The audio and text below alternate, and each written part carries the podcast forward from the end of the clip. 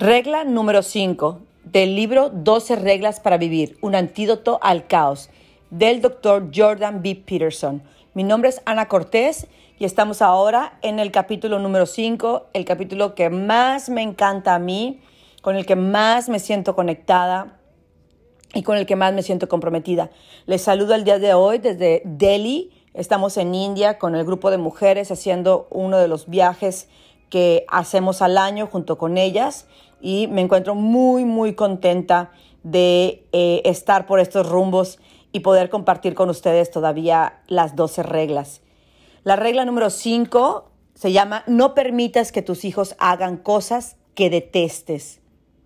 Si bien, como lo he dicho anteriormente, solamente estoy viendo una perspectiva personal de las 12 reglas y lo hago con toda la intención de que sea más sencillo el poder integrar esta información eh, en mi corazón, en mi mente, no, no está en ningún momento hacer una evaluación o un juicio de, de, lo escrito por el doctor Peterson. Al contrario, es una forma humilde de poder hacer que miles de personas puedan acceder a esta información si aún no compran el libro o si simplemente no está eh, accesible para ellos. Eh, es por eso que te ruego, te pido que este audio sea compartido con toda la gente posible, porque de esta manera podemos seguir educando más personas, porque el cambio en nuestras sociedades viene a través de la educación, no viene a través del cambio de gobierno o del cambio de economía, viene a través de la educación. La educación es lo que va a hacer que nuestros países latinos, que nuestra humanidad vaya a un siguiente nivel. Regla número 5, no permitas que tus hijos hagan cosas que detestes. Debes de enseñarle a tu hijo lo que significa un no y evitar el caos que genera el no tener una noción clara de los límites. Muchas madres, aunque no lo confiesen, tienen como objetivo crear un pequeño Dios emperador del universo. Y en estos días que hablamos tanto acerca del machismo y que hablamos tanto acerca de la violencia contra la mujer, yo siempre le he dicho, a un hombre que no se le enseña a respetar un no, es un hombre que de grande, cuando una mujer le diga no, no me toques o no, no te quiero cerca, simplemente se va a reír de ella y va a abusar de ella. Y a una mujer que no se le enseña a decir no, es una mujer que va a sentir que tiene que ser la víctima o que tiene que ser el trapo o la muñeca de cualquier hombre o de cualquier persona en su vida porque simplemente no, no, tiene el derecho, no vale y no merece darse a respetar. Un niño que no se le enseña, un varoncito que no se le enseña a respetar un no, un niño al que, con el que tú negocias, con el que tú, eh, cuando él viene y te lo dices no, él regresa, te hace un berrinche, y tú cedes o tú entras en esa negociación, es un niño que simplemente jamás va a aprender a decirle a una mujer, ok, te respeto, porque mi madre me enseñó a respetar. Estás creando un monstruo para la sociedad. Repite esto. esto estás creando un monstruo para la sociedad, estás creando un hombre que más tarde va a maltratar a una mujer, que más tarde va a maltratar a un, animal, que más tarde va a maltratar a sus hijos, que más tarde va a maltratar a gente que, que piensa que está por debajo de él. Porque, ¿qué crees? A ti, a ti madre, a ti padre, te ve por debajo de él. Cree que te puede manipular y cree que estás obligado a hacer lo que él quiere. Y por supuesto, un no es simplemente el derecho absoluto de pisotearte y de hacerte ver que sí que su voluntad está por encima de la tuya. Las futuras parejas de estos niños, estos niños que no se les han enseñado a respetar un no, tendrán todas las razones para odiar a sus suegras. ¿sí? Así es que deja de preguntarte por qué tu nuera te, te, odia.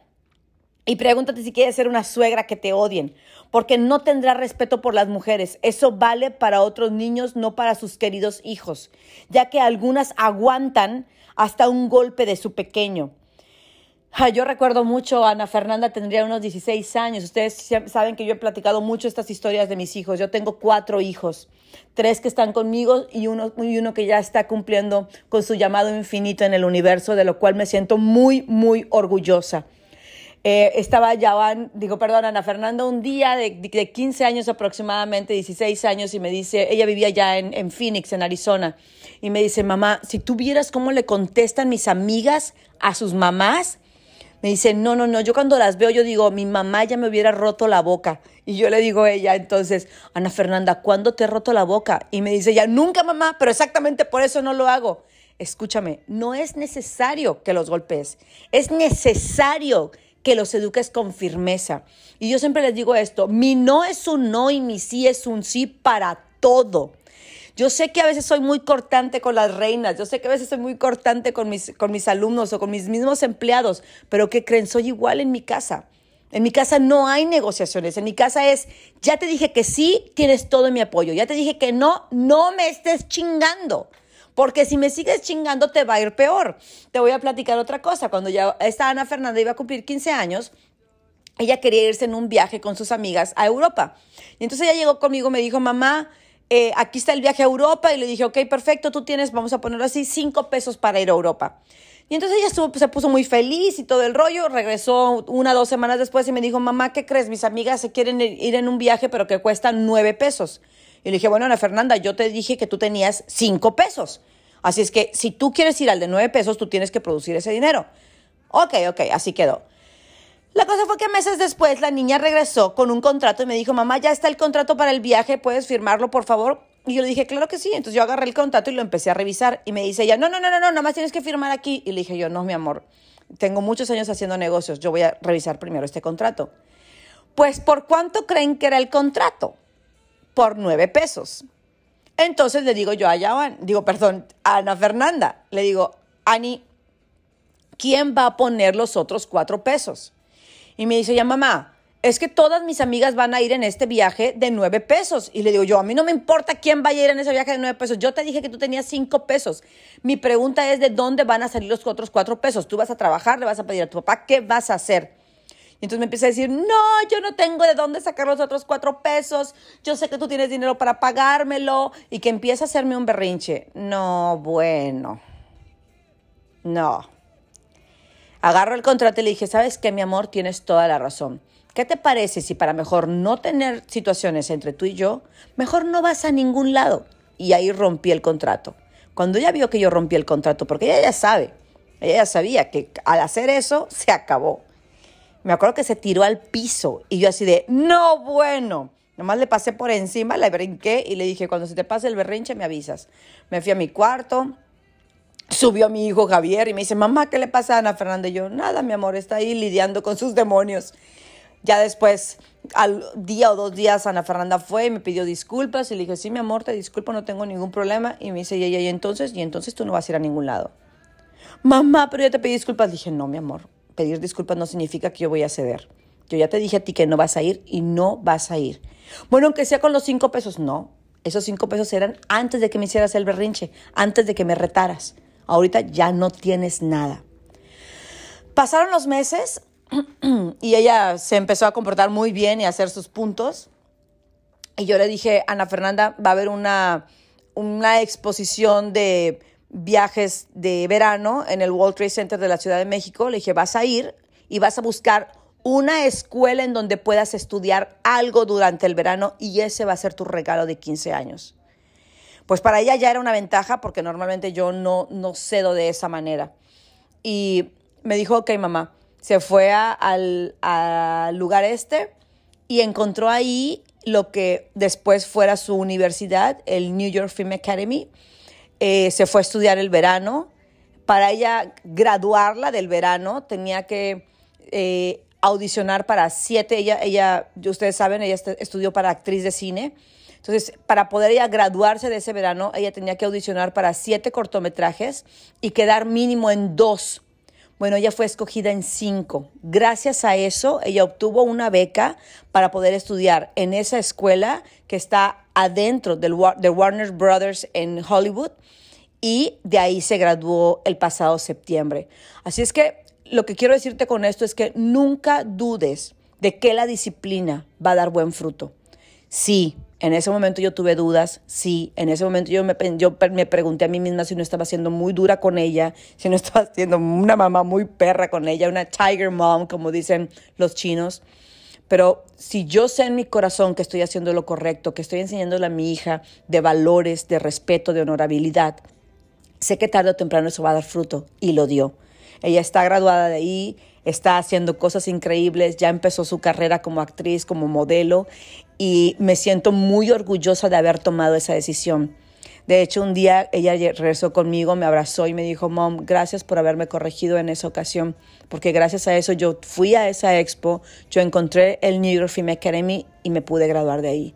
Así es que no dudes, escúchame bien lo que te voy a decir, no dudes de que la enseñanza con valores tarde o temprano va a dar fruto. En ese momento tus hijos no van a entender. En ese momento tus hijos van a creer que tú eres la mamá más gacha, más perra, más maldita de un papá que no tiene, que no tiene, que no los ama.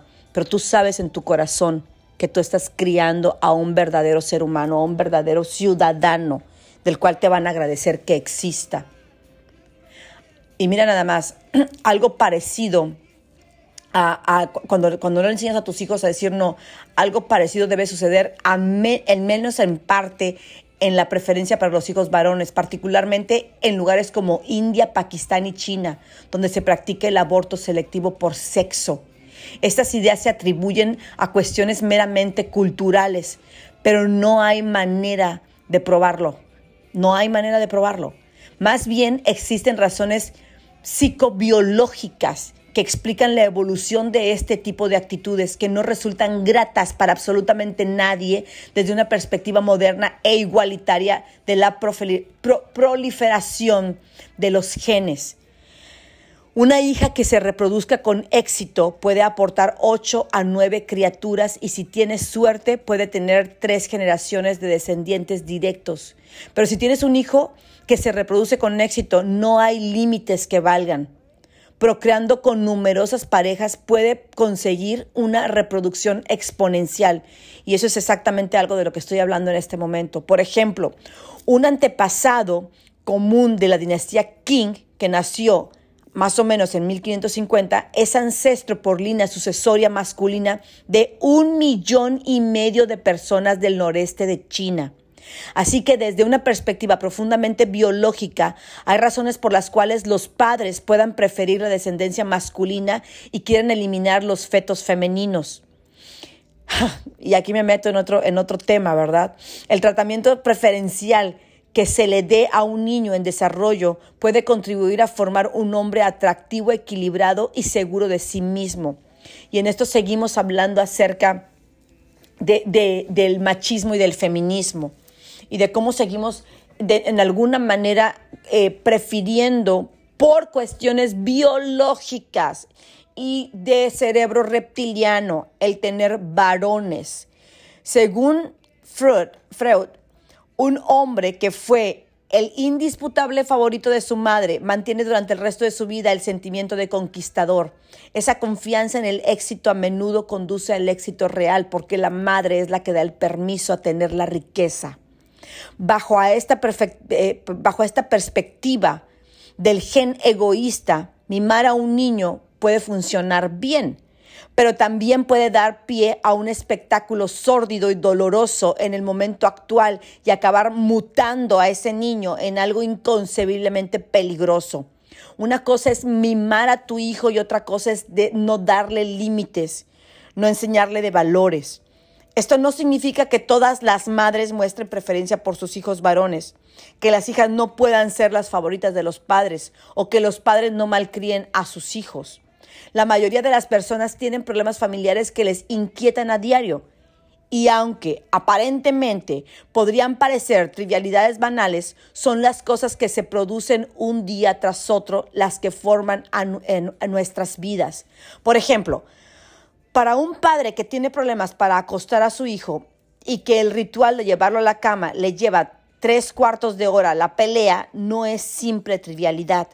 Es imposible llevarte bien con quien peleas durante un mes y medio por semanas durante el año. Inevitablemente el resentimiento se va acumulando. ¿Cómo pueden entenderse las situaciones de este tipo? ¿Quién tiene la culpa, el padre o el hijo? ¿La naturaleza o la sociedad? ¿Y qué se puede hacer si es que se puede hacer algo? Yo recuerdo Emiliano, tendría unos 9, 10 años, y entonces él venía llorando al cuarto y nos tocaba la puerta. Y salía Daniel y le decía, ¿por qué lloras? Eh, eh, venía enojado más bien. Y le decía a él, ¿qué te pasa? Es que no puedo dormir. Y le decía a Daniel, ok, ¿qué quieres que haga yo? Pues no sé, pero haz algo para que yo pueda dormir. Entonces Daniel le contestaba, mm, vamos a hacer algo. Llora, ponte a llorar por algo. Y Emiliano le decía, ¿qué? Sí, ponte a llorar por algo. ¿Por qué quieres que llore por algo? Porque cuando uno llora le da sueño, así es que ponte a llorar por algo y déjame dormir. Y le cerraba la puerta. Era una cosa tremenda, tremenda. Pero bueno, eh, mis hijos tarde o temprano tuvieron que aprender a contar borregos. Hay quien considera que todos esos problemas los causa el adulto, ya sea el padre o el conjunto de la sociedad. Suelen decir, no hay niños malos, tan solo malos padres. Esto es poco congruente en el caso de padres que les ha tocado un hijo o hija particularmente complicado. Tampoco resulta muy acertado adjudicarle a la sociedad de forma mecánica cualquier tipo de corrupción humana. Este tipo de conclusiones solo desplaza el problema a otro momento anterior y no resuelve absolutamente nada. Si la sociedad está corrupta, pero los individuos no, ¿quién originó el problema? ¿Cómo se propagó? ¿Qué fue primero? ¿El huevo o la gallina? Por otra parte, ha aumentado la sensibilidad de los padres por el sufrimiento emocional a corto plazo de los hijos. Es decir, no les permitimos sufrir lo suficiente como para que se conviertan en ciudadanos que puedan alcanzar metas a largo plazo. Al mismo tiempo se han disparado los miedos de causarles cualquier tipo de daño lo que es lamentable y contraproducente, porque tú y yo nacimos y crecimos con el chanclazo, con el cinturón, con la correteada y enos aquí siendo hombres y mujeres em, de provecho, que al menos sabemos respetar y sabemos trabajar. Ahorita los muchachos no saben trabajar porque están acostumbrados a que los padres les hayan dado todo. Y peor el caso, llegan a casa y platican a los padres y los padres dicen, salte de ese trabajo, mi hijo, te están explotando. Lo único que le estás enseñando a tu hijo es ser un pendejo que piensa que la vida es un juego en donde los padres se, eh, en donde los jefes somos una extensión de los padres y tenemos la obligación de seguirlos educando. Escúchame bien lo que te voy a decir. Soy empresario, no papá de tus hijos. Y eso es algo que los padres no terminan de entender. Ningún empresario tiene la obligación de terminar de crear a tus chamacos porque tú no lo hiciste en casa, ni de terminar de, hacerles entender a los niños que para ganarse la comida que se van a meter a la boca tienen que trabajar y que sí, hay competencia y que tienen que ganar la competencia y que tienen que ser los mejores. Pero si en casa nunca los dejaste ganar una competencia porque pobrecito va a sufrir, porque pobrecito se va a sentir eliminado. Entonces no lo preparaste para salir a cazar y tienes a un niño inútil, eh, débil, emocionalmente frágil, que lo único que va a pasar es que se la va a pasar creyendo que es víctima del, de la sociedad por eso tenemos tanta chamaca allá afuera abortando y tenemos tanto chamaco allá afuera queriendo que los padres sigan criando a sus chamacos y quieran eh, teniendo niños y llevándoselos a criar a los papás porque no les enseñaste a ser responsables por ellos mismos. Los seres humanos son malos y también son buenos. Y la oscuridad que reside de forma permanente en nuestras almas también se puede encontrar con facilidad en nuestras versiones más pequeñas. La gente mejora con la edad si le ayudas a mejorar volviéndose más amable, más atenta y más estable emocionalmente a medida que madura. Si en algún momento le enseñaste que su vida es su responsabilidad, que su felicidad es su responsabilidad y no la tuya como madre o padre. Tampoco es responsabilidad de la pareja hacer feliz a tu hijo. Deja de decirle a tu hijo, esa mujer no te conviene. Deja de decirle a tu hija, ese hombre no te conviene. Pregúntate si tú le conveniste a tu hijo como padre o madre. Tampoco está de más recordarse que se sobrevalora la capacidad humana para el autocontrol. Basta con conocer las brutalidades cometidas a través de nuestra historia. Los niños, al igual que cualquier otro ser humano, no son exclusivamente buenos. No se les puede abandonar a su suerte lejos de la civilización para que eh, lejos de, de, la, de, la, civilización para que alcancen la perfección. Los niños necesitan de la sociedad y necesitan de la guía de la madre y del padre. El proceso vital de socialización previene en realidad numerosos daños y propicia muchas cosas positivas. Hay que moldear y educar a los niños, de lo contrario no saldrán adelante. Si tú eres una madre víctima, vas a crear hijos víctimas o victimarios. Se puede perjudicar a un niño tanto o más privándolo de verdadera atención como mediante el abuso mental o físico. A los niños se les hace daño cuando quienes tendrían que cuidar de ellos por temor a cualquier conflicto o discordia ya no se atreven a corregirlos y los dejan sin orientación alguna. Honra a tu padre y a tu madre para que siempre te vaya bien. Yo no saben cuántas veces les repito eso a mis hijos. A los niños se les hace daño cuando sus condescendientes padres renuncian a convertirlos en personas atentas, respetuosas y astutas, cuando les aplauden sus groserías, cuando les aplauden sus, sus violentos comportamientos o sus desplantes, para dejarlos en un estado de inconsciencia e indiferencia ante la sociedad. Y entonces tienes a un varón golpeando y dañando a sus hijos y a su mujer, ¿sí? Y, aún, y, y hasta disfrutándolo y la madre o el padre diciendo, qué bueno que lo hiciste, hijo, se lo merece. Ningún ser humano merece tratar con tu hijo o con tu hija porque tú no tuviste el valor ni el amor suficiente, ¿sí? Para educarlos. Este tipo de niños son ignorados continuamente por los otros niños porque no es divertido jugar con ellos. Por eso excluyen a tus hijos. Exactamente por eso. Y los adultos tienden a manifestar la misma actitud. Los padres modernos se encuentran paralizados por el miedo a que sus hijos dejen de quererlos si los reprenden por cualquier motivo. Quieren ante todo la amistad de su hijo y tú no requieres la amistad de tu hijo, tú requieres el respeto de tu hijo. ¿Y qué crees? Aparte están dispuestos a, sacrificar absolutamente todo, incluyendo el respeto, para conseguir la amistad de los hijos. Un niño puede llegar a tener muchos amigos, pero por lo general solo dos padres. Y estos cuentan más que los amigos, no menos. Cada progenitor tiene que aprender a tolerar la rabia pasajera o incluso el odio de sus, que sus hijos pueden sentir después de haber adoptado una necesaria acción correctiva, ya que la capacidad de los niños para preocuparse por las consecuencias a largo plazo resulta limitada. Y con esto te voy a decir, en algún momento todos mis hijos han estado enojados conmigo. Y me vale madre. Escucha bien lo que te estoy diciendo. Me vale un puto cacahuate. Porque yo sé que estoy en lo correcto y sé que los estoy educando. Ahora, por otro lado, soy una madre que los escucha, que los ama, que los quiere, que les aplaude, que estoy con ellos. Ustedes me han escuchado, ustedes me han visto. Soy una madre que soy la porrista número uno, pero también soy una madre que soy rápida para la corrección. Cada progenitor tiene que aprender a tolerar esa rabia, ese enojo y dejar de vivir con culpa. No sabes tú la cantidad de veces que yo tuve que corregir a mis hijos y por dentro yo me preguntaba si era lo correcto. Y solamente me apegaba al honra a tu padre y a tu madre. Estoy enseñándoles a que me honren, sí, se acabó. No más culpa, no más negociación, ni conmigo misma. Los padres, los padres son los árbitros de la sociedad. Enseñan a los niños a comportarse de tal modo que el resto de las personas pueden interactuar de forma significativa y productiva para ellos. Disciplinar a un niño es un acto de responsabilidad, es un acto de amor hacia ellos. No es ninguna manifestación de ira ante un comportamiento adecuado. Es una combinación cuidadosa de compasión y raciocinio a largo plazo. Una disciplina adecuada exige esfuerzo. Es difícil prestar verdadera atención a los niños y también es difícil decidir qué está bien y qué está mal y por qué así como formular estrategias de disciplina justas y comprensivas.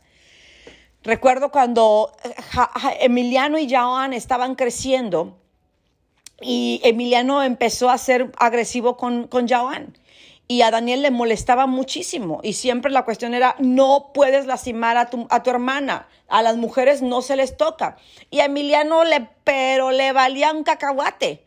Entonces un día llegaron de la escuela y la persona que nos ayudaba en ese entonces, el chofer, llega y nos dice, me da mucha pena, pero Emiliano volvió a pegarle a Yahuan y lo tuve que pasar para adelante y casi controlarlo yo a él. Y Daniel se enojó tantísimo. Y lo que hizo Daniel fue agarrarlos a los dos, pararlos afuera en el patio y abrazarlos y decirles, no van a poder soltarse hasta que yo les diga. Entonces, al principio estaban abrazados, porque los obligó a estar abrazados. Al principio estaban abrazados y no se querían tocar, no se querían ver, ¿sí? Y estaba, Emiliano estaba de casi creo que esta rata inmunda de mi hermanita.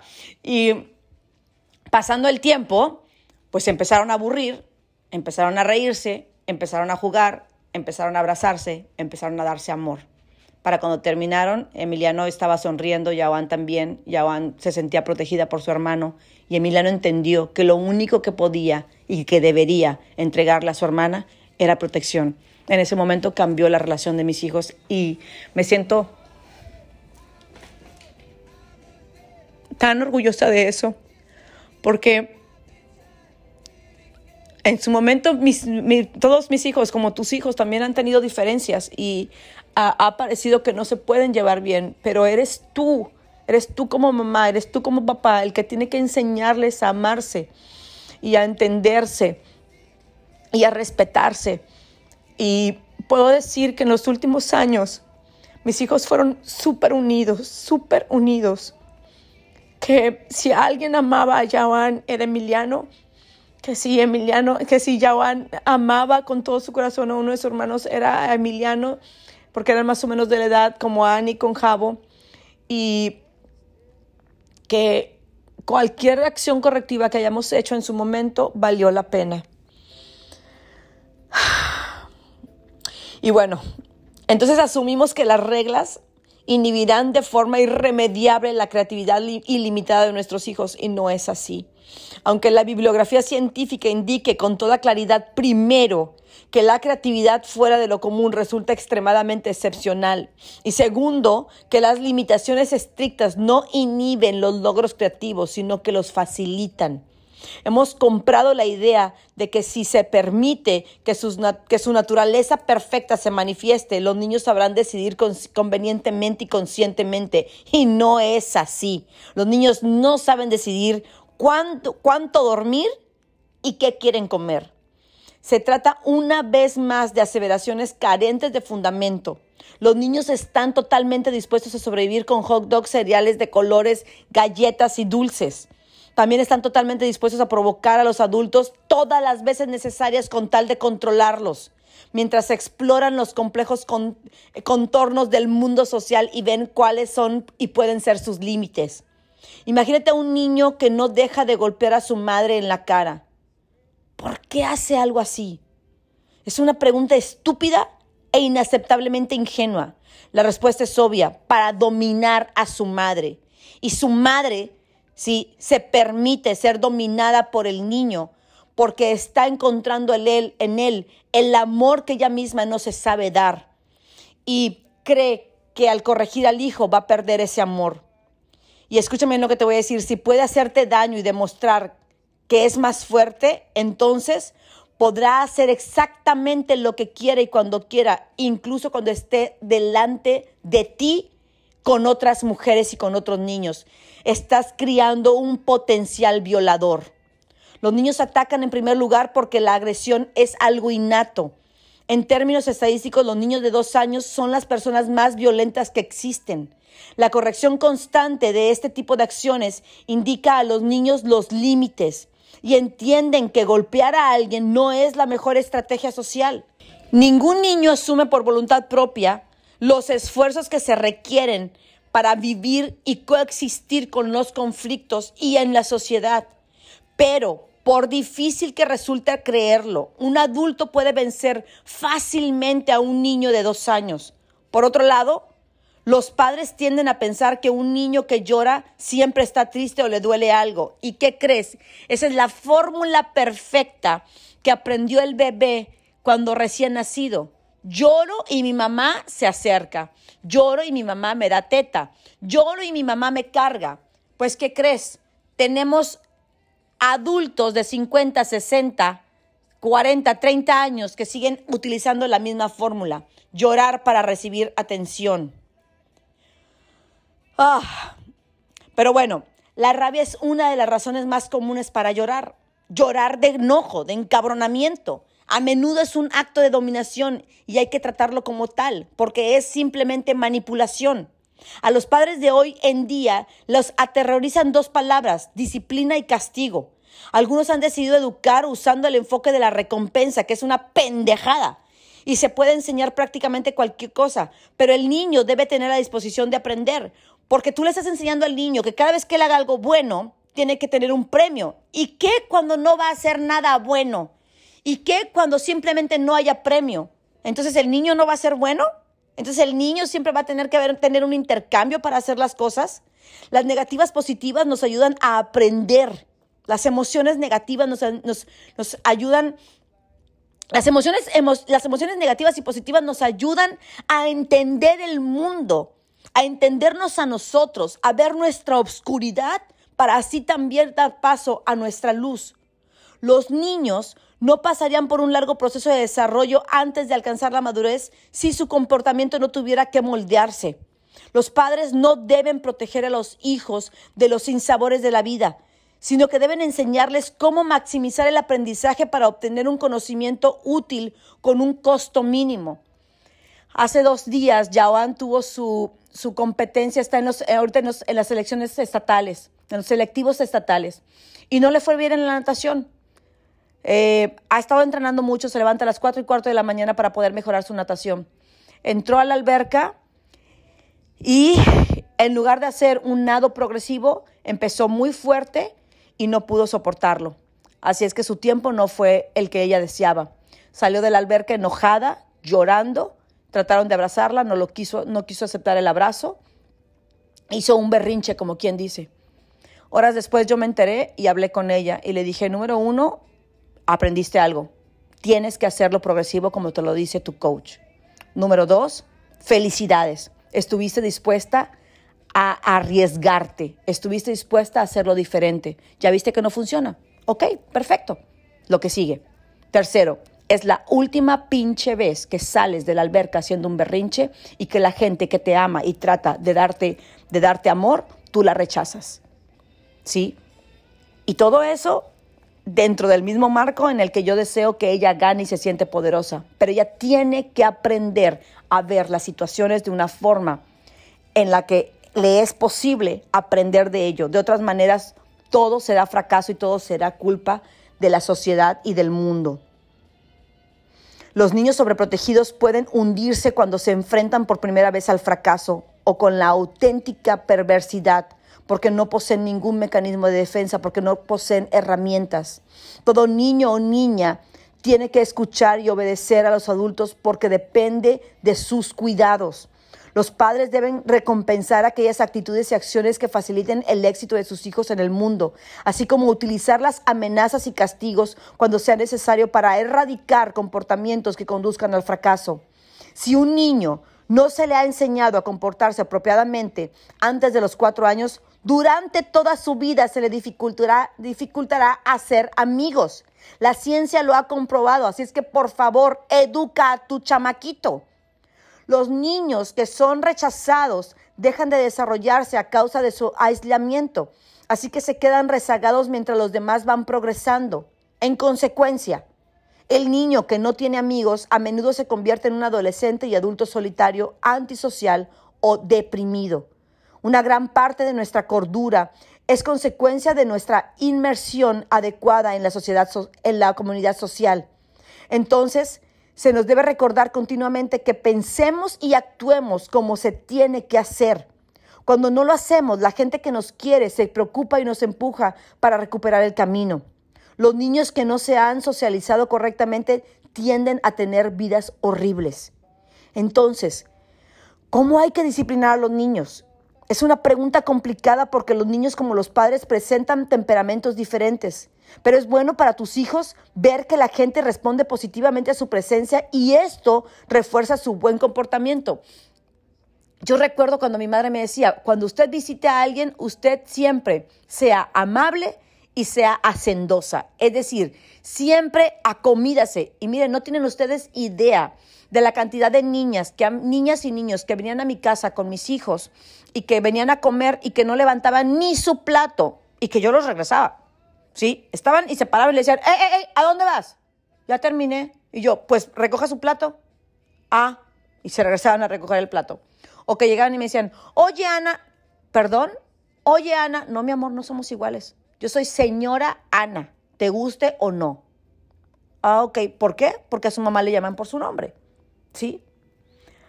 La pregunta siempre es, ¿sí? ¿Qué tipo de castigo es el adecuado para alguien que no deja de meter un tenedor en el enchufe eléctrico? Y la respuesta es simple, lo que sea que sirva para detenerlo cuanto antes, porque si no va a tener una consecuencia más grande, porque de lo contrario se puede producir un drama. Las sanciones que corresponden a las malas acciones ganan en severidad a medida que los niños crecen. Repetir como cacatúas la frase mágica, no hay ninguna excusa para el castigo físico, equivale a mantener la ficción de que los diablos adolescentes surgen de pequeños e inocentes ángeles infantiles. No es verdad. El tiempo de castigo o tiempo fuera puede ser una forma extremadamente efectiva de castigo, ya que el niño que se está portando mal puede volver en cuanto haya sido capaz de controlarse. Si no estás preparando, preparado para pensar en estas cuestiones, es que no estás actuando como padre responsable. Y yo por ahí se los he platicado. En alguna ocasión, Ana Fernanda también, eh, ella, ella desde chica había sido, ha sido muy cuidadosa de su aspecto. Entonces siempre se tardaba en la mañana y sus hermanos llegaban tarde por culpa de ella. Entonces un día le dije, mi amor, mañana a las 7 y 15, si no estás lista, te vas como estés. 7 y 15 subo a su cuarto, está en pijama y sin arreglar su cabello. Y la agarro, la subo al, al carro, empieza a llorar y me dice, mamá, no me lleves hacia la escuela. Le dije, yo te lo dije. Llegamos a la escuela, abren la puerta los del colegio, la ven en pijama y volteo yo le digo a la maestra, maestra, ya llegó Ana Fernanda y se va a quedar en clases. Y Ana Fernanda estaba llorando. Y yo le dije, mi amor, eh, te lo, o sea, te lo cumplí. ¿Ustedes creen que ella volvió a estar tarde en su vida? Jamás. Te voy a decir algunos principios de disciplina. Número uno, limita las reglas. No hay que abrumar a los niños con tantas reglas. Por decir, no muerdas, pegues o des patadas a menos que sea para defenderte. Número dos, usa la fuerza mínima necesaria para aplicarlas. Para unos niños una simple mirada los paraliza, a otros una orden y a otros necesitan un golpe de un dedo, ¿sí? O algo así, o sea, de que nada más les hagas un, un golpecito así para que entiendan. Los progenitores deberían de ser dos, porque se requiere de un gran esfuerzo para educar y disciplinar. Los padres deben entender su propia capacidad para ser duros, vengativos, arrogantes, rencorosos, coléricos o deshonestos ningún adulto, ¿sí? Simio de jerárquico y depredador puede tolerar que un enano como tu hijo lo domine. La venganza llegará tarde o temprano.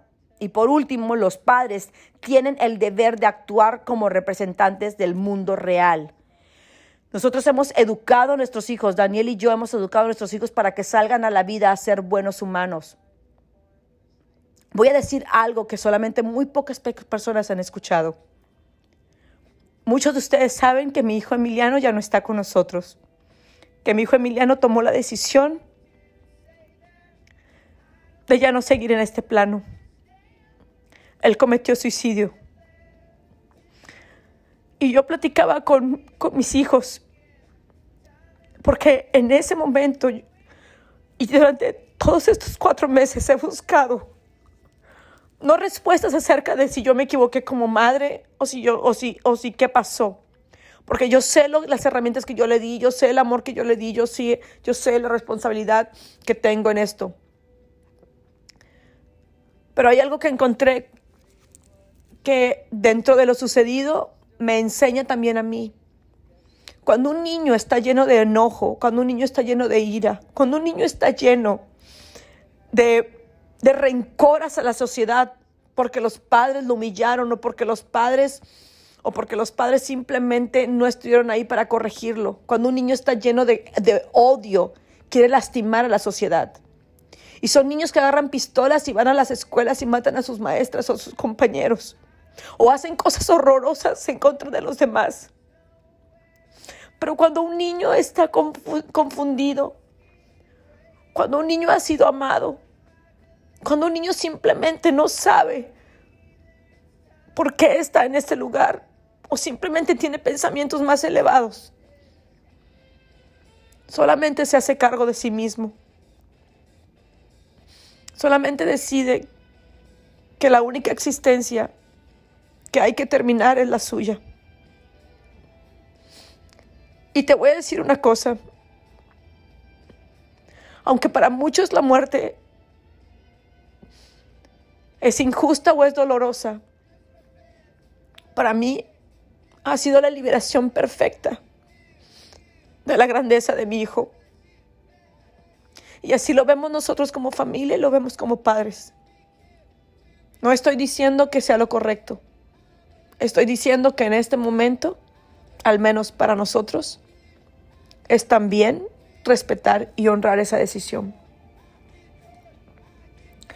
Los padres tenemos el derecho y tenemos la obligación de criar seres humanos que no lastimen a otros seres humanos. Y bueno, por último les voy a dar unos consejos. Habla con tu pareja o con amigos sobre lo que te gusta y no te gusta de tus hijos. No tengas miedo. Evalúa tu mezquinidad, tu arrogancia y tu resentimiento y entonces podrás dar el siguiente paso y lograr que tus hijos se porten bien. Serás responsable de su disciplina y también de los errores que cometas en el proceso. Entonces podrás pedir disculpas y aprender a hacerlo mejor. Las reglas claras y la disciplina apropiada ayudan al niño. Las reglas claras y la disciplina apropiada ayudan al niño, a la familia y a la sociedad a establecer, mantener y expandir el orden que es todo, lo que nos protege de, que eso es todo lo que nos protege del caos, de, la violencia, del machismo, hasta del feminismo.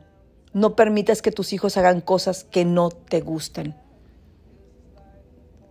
Apoya a tus hijos, empújalos a ser mejores. Tú, has visto lo que nosotros hacemos con Jawan, con, con el triatlón. Cuando Javier, mi hijo grande, llegó conmigo y me dijo que él deseaba irse a vivir solo, nosotros solamente le aplaudimos y lo apoyamos. Nos hemos encargado de asegurarnos, y siempre lo he dicho de esta manera, mi mayor éxito será, será cuando mis hijos lleguen al altar con sus parejas y sus parejas me den las gracias por el hombre o por el varón o por la mujer que les estoy entregando. Y a través de este audio quiero dar las gracias a los padres de mi esposo por el varón que me entregaron. Esa, ese como padre, debería ser tu mayor éxito. El entregar ciudadanos con valores, con amor, con compasión, con misericordia. Ciudadanos poderosos que están dispuestos a hacerlo todo por la sociedad, para sacarla adelante, para cambiarla, para transformarla, que están dispuestos a arriesgar sabiendo que pierden o ganen, siempre hay un triunfo detrás de todo eso. Mi nombre es Ana Cortés y esta es la regla número 5 del libro 12 reglas para vivir, un antídoto al caos de Jordan B. Peterson. Muchísimas gracias.